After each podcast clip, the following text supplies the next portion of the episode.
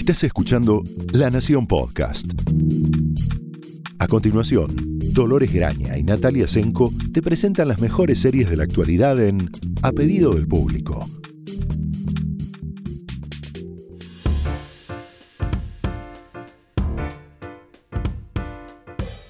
Hola, bienvenidos a un nuevo episodio de A Pedido del Público. Soy Dolores Graña. Hola, yo soy Natalia Senko, que bueno, la, la otra vez no dije mi, mi versión de apellido de esta semana. No, hay que retomar toda la costumbre. Es que no saben, para nosotros es muy lindo estar grabando en el mismo lugar y nos estamos acordando de a poco cómo era hacer esto en un estudio, Eso. no en pijama, Sobre todo, con sí. barbijo. Ac- En fin. Aclaramos que no, a pesar de que a veces daría ganas, no estamos saliendo a la calle en pijama, no. Habla por vos. Bueno, hoy no salimos a la Hoy calle. no, hoy no, porque estamos en el diario, así que trataremos de hacerlo con cierto profesionalismo. Exacto.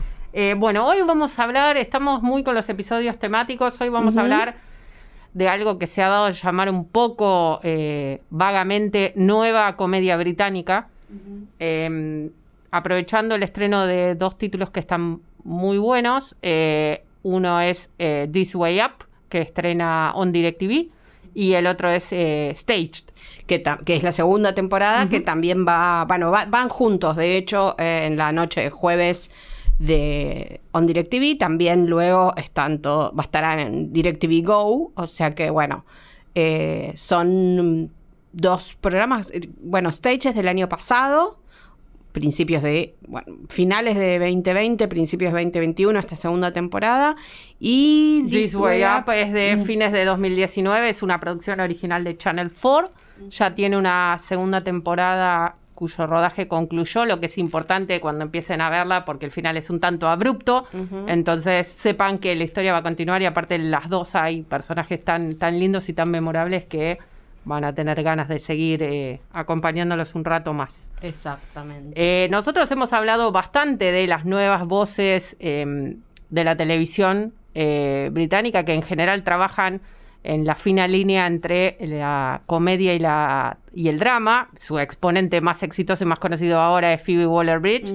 Y estas dos series tienen mucho en común. De hecho, eh, Phoebe Waller-Bridge fue una de las invitadas de Stage. Exacto. Eh, lo va a hacer creo que en esta segunda temporada, que es lo que se va a ver ahora. Sí, tiene, a ver, Stage lo que tiene es que tomó eh, los problemas para eh, grabar, trabajar de los actores en, bueno, en todo el mundo, pero en este caso específicamente en Gran Bretaña, y por una cuestión de entusiasmo y buena idea, eh, tanto David Tennant y Michael Sheen, que son dos enormes actores británicos, eh, amigos eh, que han trabajado, jun- ah, trabajado juntos, por ejemplo, en Good Omens, que está en, disponible una temporada, tiene solamente en Amazon Prime Video, y decidieron aprovechar los Zooms, las charlas por Zooms que estaban teniendo para armar una ficción. Se lo propuso un, guionista y ellos aceptaron este, y son productores también de la serie. También tiene producción de eh, Axel Kuchevas, que a través de su eh, empresa, su productora eh, británico-americano-argentina, digamos. Pero la idea era esa: dos ellos hacen de sí mismos unas versiones extremadamente neuróticas de sí mismos. Eh, Tennant, que es escocés, pero vive en Londres, está en Londres y habla desde su casa. Junto, aparece en los Zooms su esposa en la vida real. Y eh, Michael Sheen, que es galés, está en galés y también aparece su pareja, su esposa en la vida real. Y hablan supuestamente de como hablan ellos siempre, eh, medio burlándose uno y el otro de sus acentos, de que uno es escocés, que el otro es gales, de sus veleidades, de quién va primero en, en el cartel, bueno, todas esas cosas de, de burlarse un poco de sí mismo y de cómo son los actores. Pero funciona, o sea, digo, no es nada diferente, pero funcionó. Hicieron que la escasez de posibilidades eh, de la producción y las grabaciones funcionaran eh, en, en esos encuentros. La primera temporada muy cortita, que la primera temporada además, porque se ve que todos los actores en todo el mundo estaban eh, con necesidad de aparecer en cámara como fuera, eh, tuvieron invitados como, eh, bueno, Samuel L. Jackson y el final, muy buen capítulo final con Judy Dench. Eh, que básicamente los reta mucho y termina siendo una especie de profesora de teatro de primer grado con estos dos, eh, que los pone un poco en vereda. Y así veremos que en la segunda temporada la excusa sigue todo por Zoom, pero la excusa es que las cosas empiezan a mm, funcionar en el mundo del espectáculo y que esto que ellos habían hecho por, por Zoom eh, les divirtió a algunos productores y quieren eh, repetir la experiencia. Eh, la, trampa es que prefieren que no sean ellos los protagonistas y que otros actores, probablemente hollywoodenses, interpreten a David Tennant y Michael Sheen.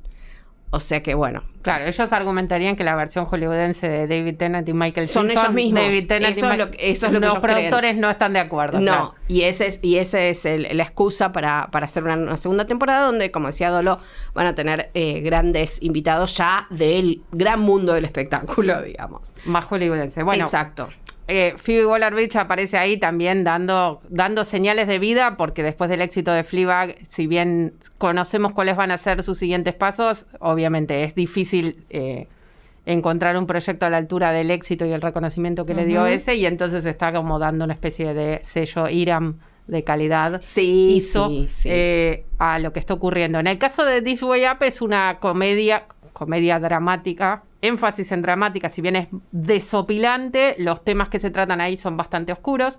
Eh, This Way Up es obviamente el cartelito que aparece en las cajas para mantenerlas verticales para evitar que se rompa.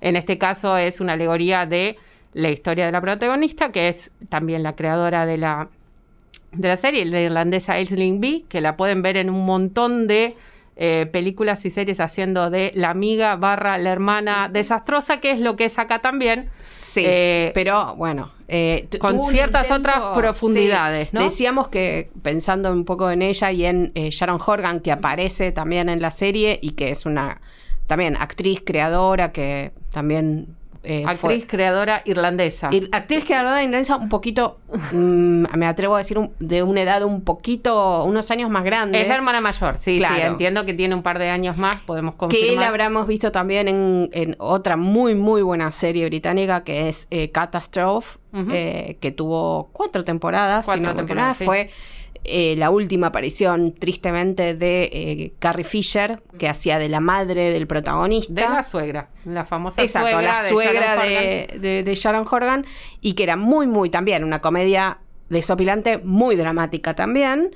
Eh, y que tanto Sharon Horgan como Aisley B fueron captadas de alguna manera o tentadas por Hollywood y no eh, terminó, o por lo menos hasta ahora, de cuajar. De con pingües resultados, digamos. El llamado de Hollywood, sí. Eh, Sharon Horgan creó Divorce, que fue la última serie de eh, Sarah Jessica Parker, que era como que sacaba lo peor de todo lo mejor que tenía. Sí. que es básicamente muy localista. El humor de las dos, de las dos hermanas, es muy localista y de hecho van a poder encontrar muchas cosas. Son, son dos irlandesas, pero que viven en Londres, como es el caso de Sharon Horgan y Aislinn B.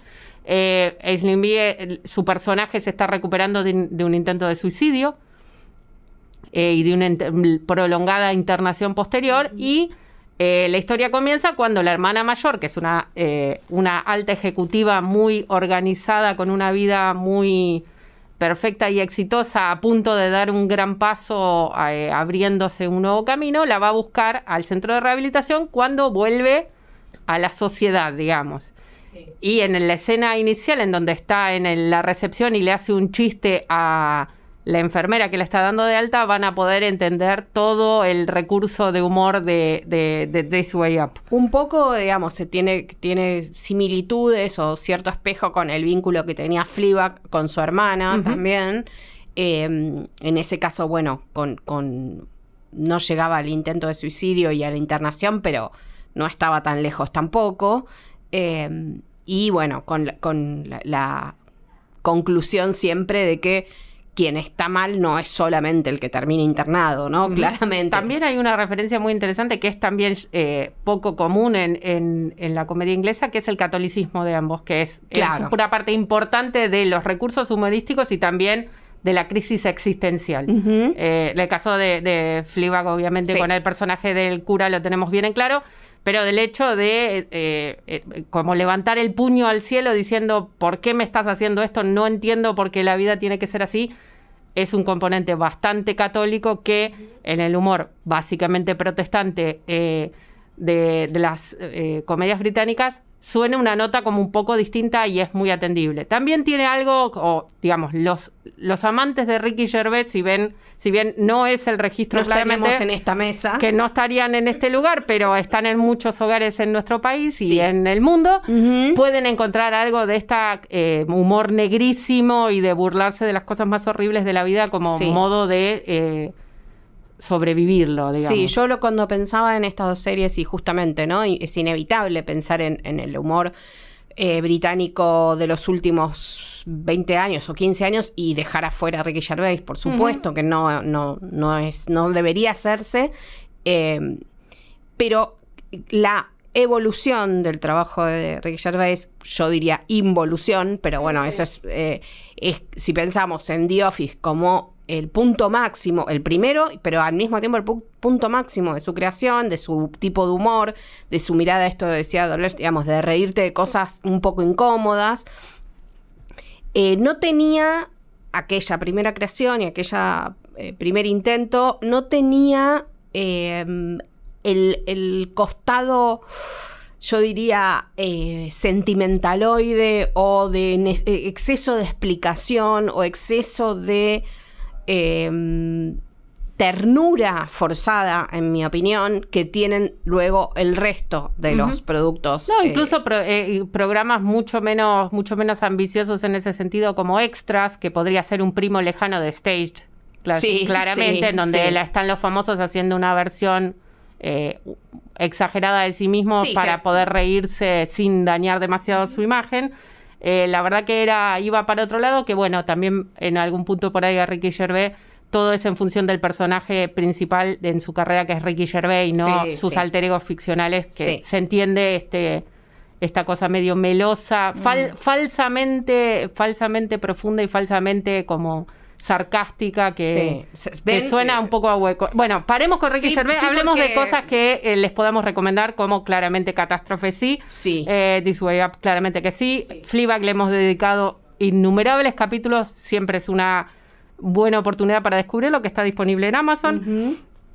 Otro primo lejano y quizás mucho más juvenil, pero interesante, es otra comedia de la que ya hemos hablado, que es Feel Good, de, de May Martin, que si bien es canadiense, vive en Londres y eh, su serie, que está disponible en Netflix y pronto va a tener una segunda temporada, está muy permeada del circuito de la comedia de stand-up en Londres, que es algo que mucho no lo vemos en pantalla y es muy interesante.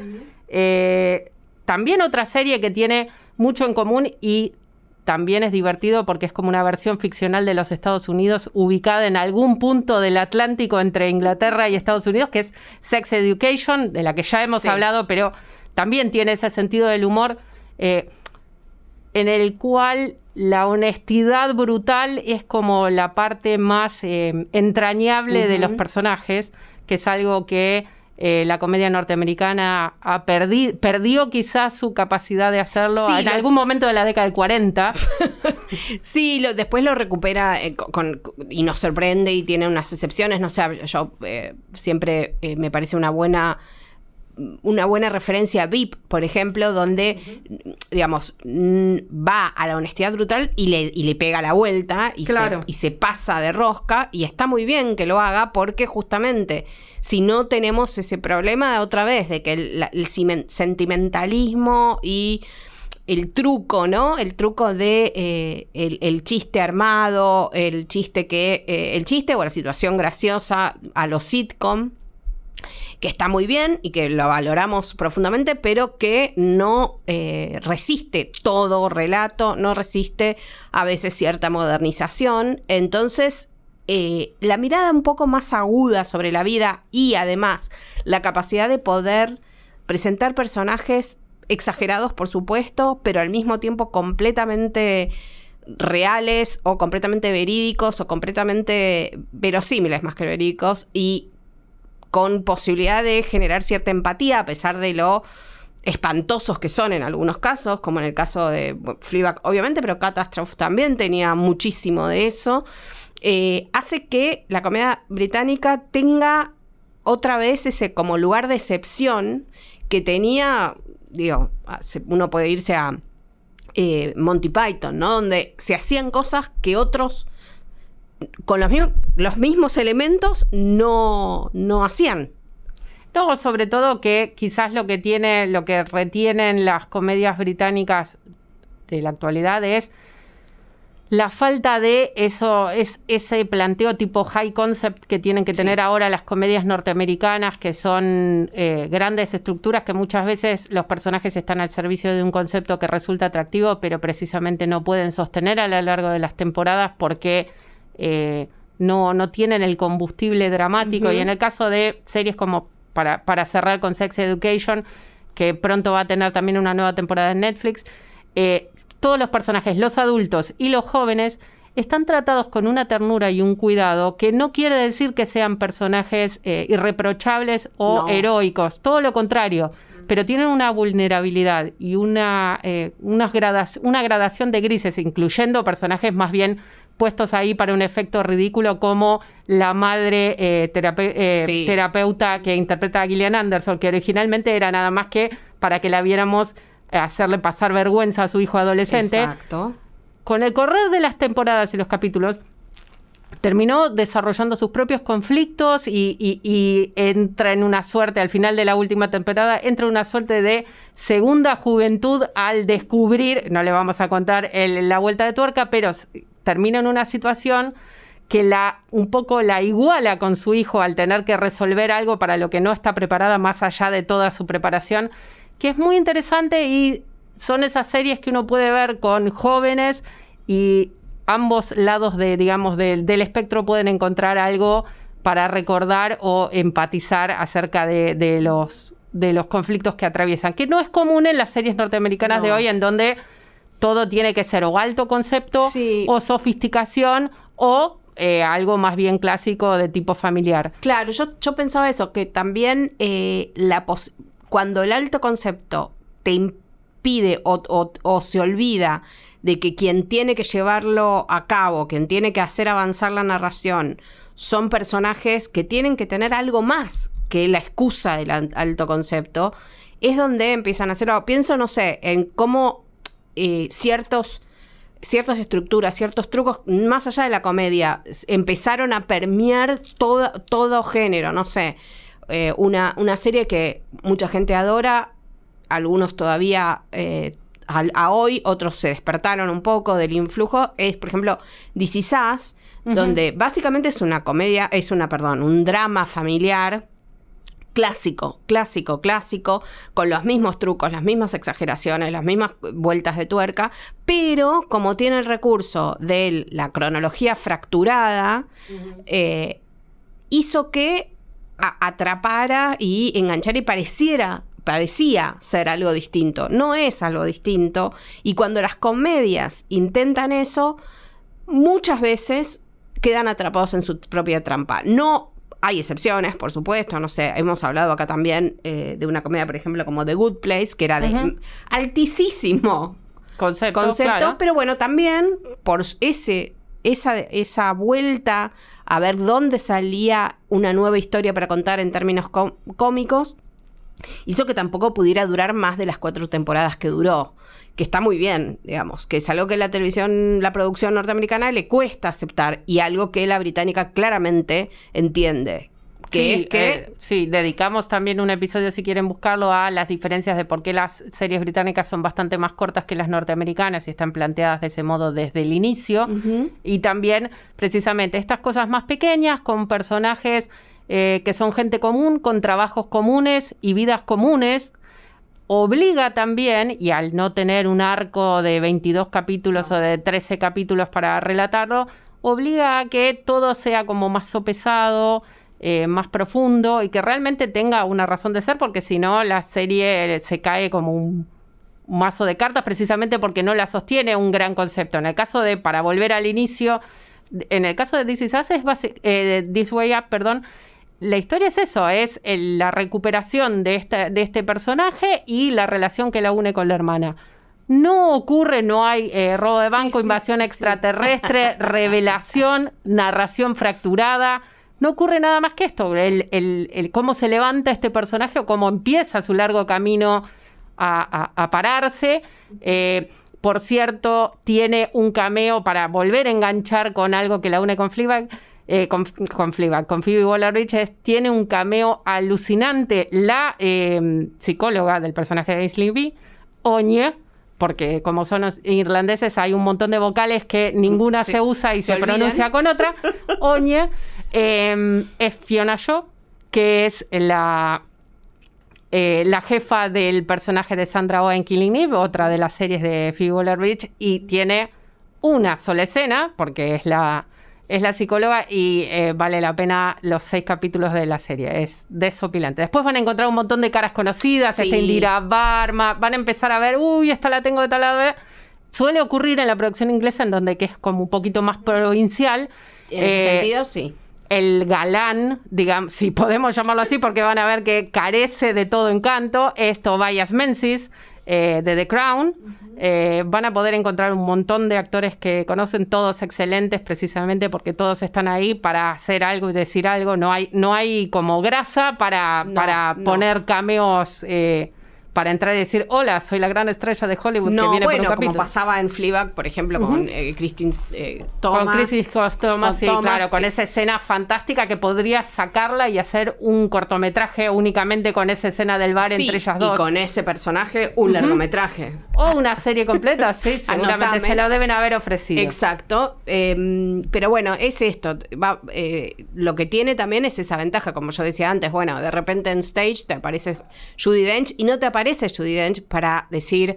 eh, Estoy en un estreno de teatro, mira, ya está Judy Dench y es una aparición. No, aparece Judy Dench y despliega todo su denchismo, acabo de inventarlo, eh, y es todo un capítulo que tiene sentido porque ella está ahí. Me, un poco eh, me acordé ahora, ¿te acordás? Esa serie Episodes. Sí. Que, la daban, bueno, estaba en su momento disponible en, creo que TNT Series o en TBS, ya no Puede ser, recuerdo. me parece que Por TNT algún Series. lado la van a encontrar, que también es una serie británica, pero que estaba grabada mitad un poco en Estados Unidos, básicamente igual mm, en, en Londres y hacían pasar como que estaban en Hollywood, que eran dos eh, autores muy, muy reconocidos de la, de la, la historia era esa, dos autores muy reconocidos de la TV británica, comediantes que le piden que adapten uno de sus éxitos eh, televisivos a eh, Hollywood.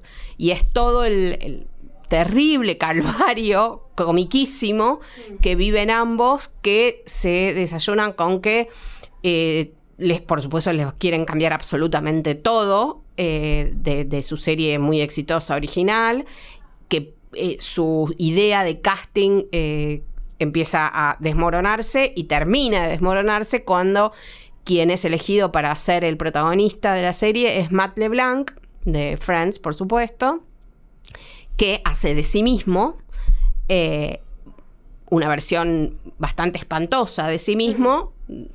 No sabremos nunca cuán cercana es a la verdad o no.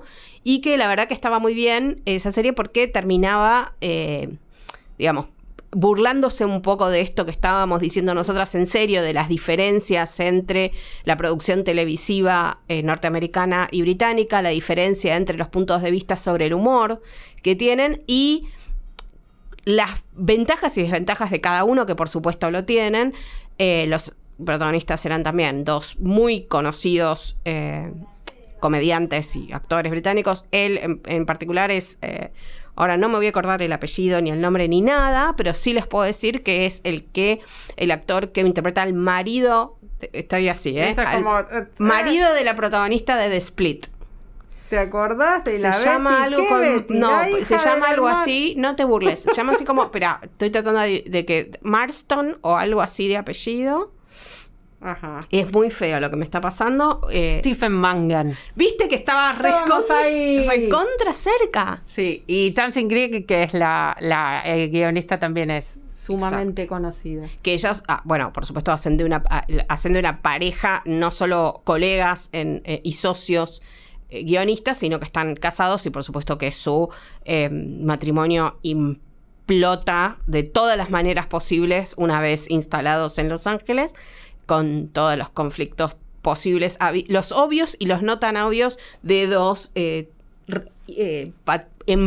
despatriados, exiliados por opción, por, por decisión propia en, de Londres a Los Ángeles. Pero bueno, esto, todo, todo lo que estamos diciendo tiene que ver con comedias que aprovechan, como decía Dolores, hasta, el último segundo de cada escena para contar algo, para eh, plantear un escenario con personajes que están vivos que no son una excusa para después vender un producto. Sí, o, estar en función de un concepto que a los personajes no les permite ni siquiera el libre albedrío de sus guionistas. Tienen que hacer avanzar la trama, en tal sentido, tienen que incorporar cierta novedad. En fin, son, son cosas que cuando funcionan, funcionan muy bien, Exacto. pero no permiten cualquier tipo de historia y también tienen sus riesgos. Obviamente no es que cualquier cosa eh, de alto concepto es mala y cualquier cosa así, pero en general es una, es una limitación que las series británicas, por haciendo, digamos, de los defectos virtud, eh, suelen, con las que no suelen tropezarse, precisamente porque no tienen estas superproducciones ni estos grandes conceptos, aunque dieron lugar a, Black Mirror, que podemos argumentar que es el alto concepto más exitoso de los últimos yo años. Evidentemente tengo, eh, es para otro día esto, pero tengo un temita con los altos conceptos. Bueno, no, no, no, bueno, no, eh, Sépanlo, tenganlos en cuenta cuando van a entrar en, ninguno de estos casos, esto es así. No, bueno, esto es para reivindicarnos porque la semana pasada dijimos que todos los, que los, la tendencia de los eh, policiales británicos era a cada vez el, hacer más efectos choqueantes y por ende eh, mostrar crímenes eh, y, o, tragedias horrendas, en muchos casos perpetuadas contra niños. Entonces, para compensar esto, decimos que también saben hacer humor del muy bueno. Claro, exactamente. Bueno, nos vemos eh, en un próximo episodio. soy Dolores Graña, hasta luego. Hasta luego, Natalia Senko se va también.